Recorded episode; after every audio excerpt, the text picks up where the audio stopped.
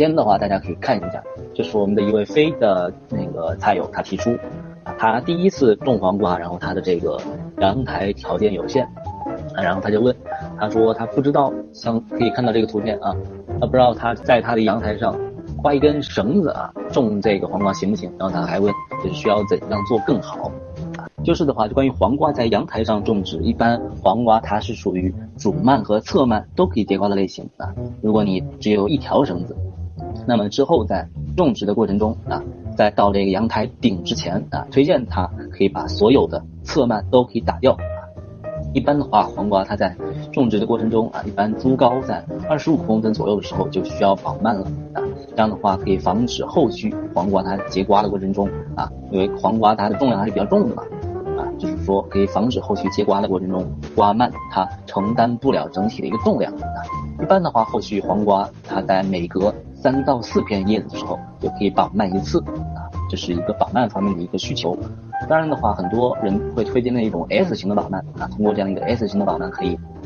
极大的就是延长整体的蔓的这样一个长度啊，有利于提高在有限的空间里边结瓜的这样一个数目啊。如果大家后续种植这种瓜类植物的话，啊，觉得空间比较有限啊，你就可以通过这种 S 型的一个绑蔓方法，在有限的空间结出更多的瓜类就。是关于这个黄瓜，就是飞提到的这样一个第一次种黄瓜，它阳台条件有限的这样一个问题啊。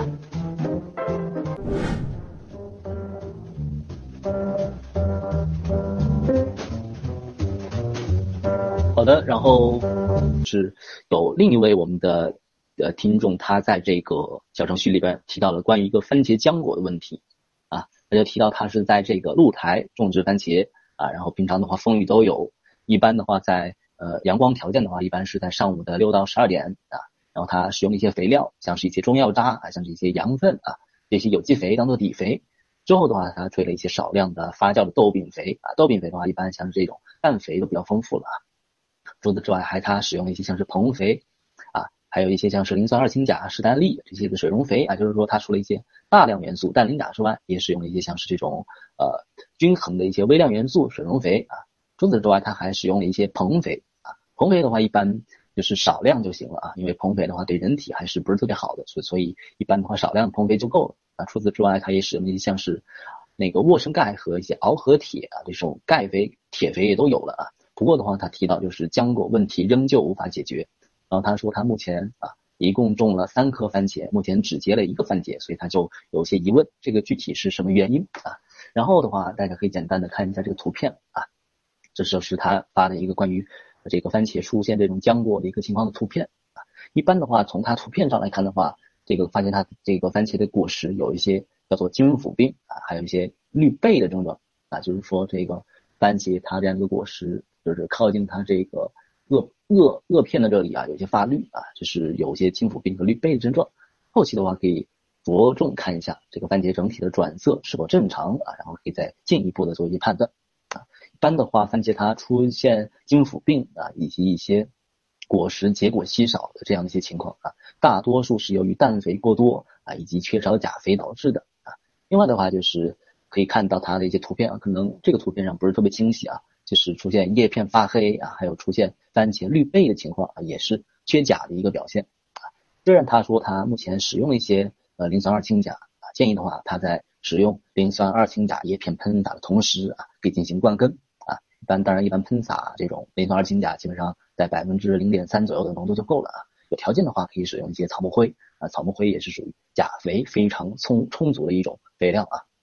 之后的话。呃，从它的一些图片上来看，它这个番茄整体还是似乎是没有打顶的啊，就是推荐它可以进行打顶啊，然后让番茄开始着重生长侧枝啊，因为如果目前就是番茄的结果的数量不多的话，那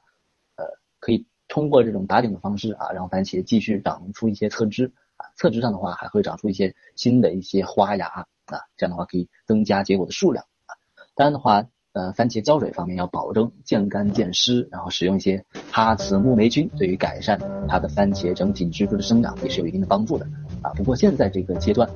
呃，推荐它可以从增施钾肥和打顶开始着手啊。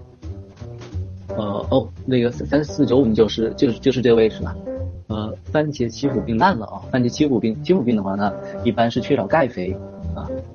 呃出现冠根冠根了磷酸二氢钾是吗？那希望你的番茄有能够好转吧。后期的话也可以结合着进行一些像是打顶啊、留侧枝啊这些方式，可以增加这个番茄结果的一个数量。后期的话，如果呃就是整体的呃就是一茬番茄结束之后啊，你还可以通过一些叫做种结啊番茄种结的方法啊，可以让它再就是长出新的一些侧芽，长出更多的这样的番茄啊，就是说不用，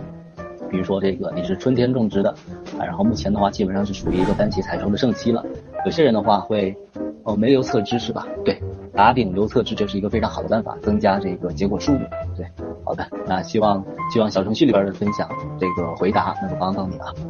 好的，那希望今天的分享能够帮到大家啊，那就到这儿了，我们下周再见，大家再见，拜拜。